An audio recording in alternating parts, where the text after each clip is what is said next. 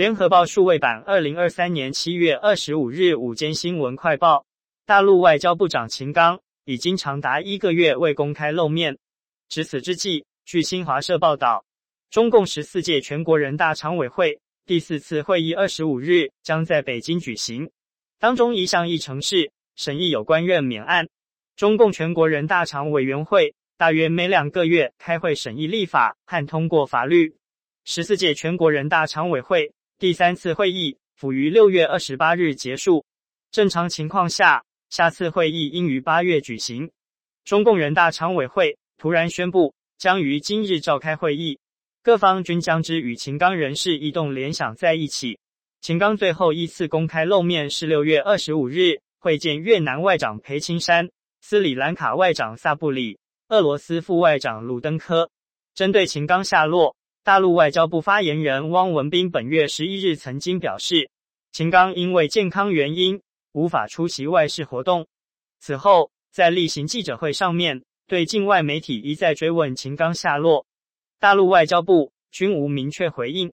上周三，大陆驻美大使谢锋在阿斯彭安全论坛被问及秦刚在哪儿时，则是意有所指地说：“让我们拭目以待。”红海创办人郭台铭今天赴台中大甲镇澜宫拜会前立委颜清标。昨晚，郭台铭已经先在云林与云林县前县长张荣卫参叙。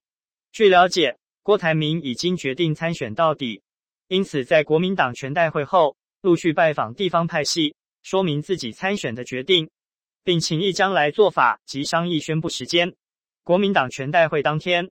郭台铭就先拜会花莲立委傅昆奇，傅私下也一直支持郭台铭，对郭可能参选，两人已有默契。郭台铭本周末将再度访美约一周，并拜会美国前国务卿季辛吉。知情人士表示。郭台铭将造访重要智库，与美国外交圈的重量级人士深度交流关于如何确保台湾和平的意见。另有惊喜探访活动尚在安排中，确定后会对外宣布。中台度苏芮持续增强，中央气象局已发布海上台风警报，预计今天发陆警，消费者心不安，增加市场买气，菜价一飞冲天。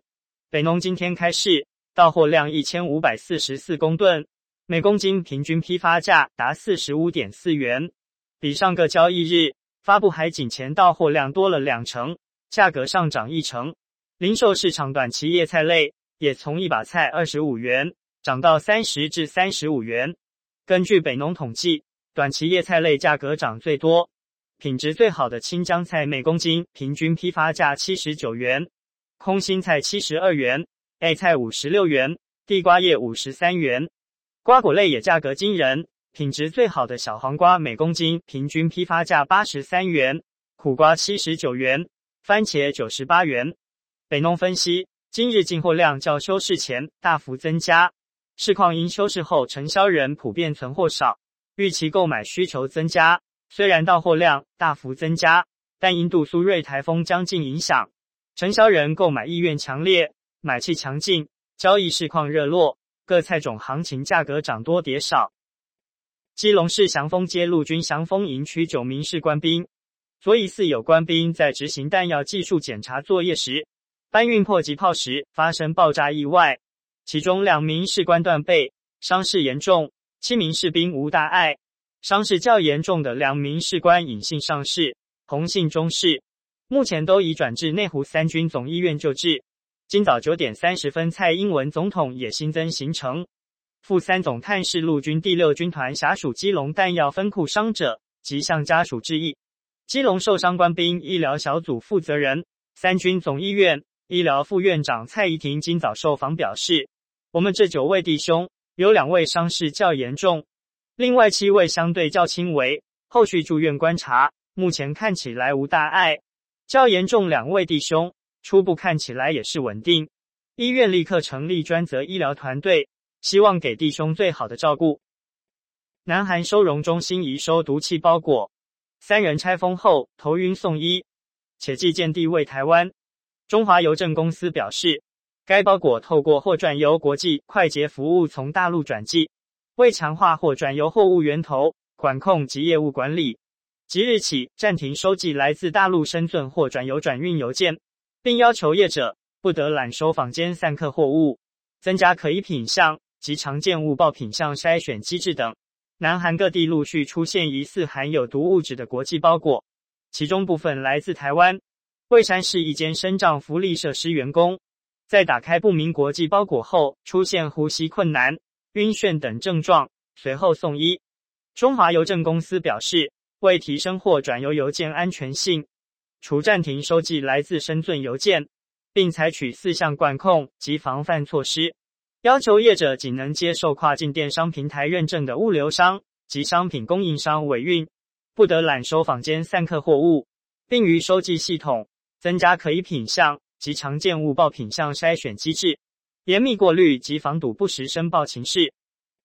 乌克兰今天声称莫斯科市中心两起无人机攻击是其所为，同时指责俄军再次袭击敖德萨附近谷仓。综合法新社与路透社报道，在莫斯科，警方封锁了国防部附近街道，一架无人机在那里坠毁，第二架则是击碎了南区一栋办公大楼的玻璃帷幕。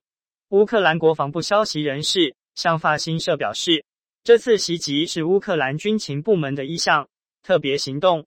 俄罗斯先前以飞弹攻击敖德萨，乌克兰誓言加以报复。俄罗斯对乌克兰以无人机攻击莫斯科一事表示，此举将导致严厉的报复措施。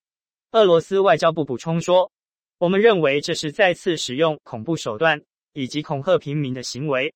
美国表示不支持乌克兰在俄罗斯境内发动攻击。白宫发言人尚皮耶在记者会上表示，总括来说，我们不支持在俄罗斯境内发动攻击。今日午间快报由联合报记者何祥玉整理，语音合成技术由联金数位提供。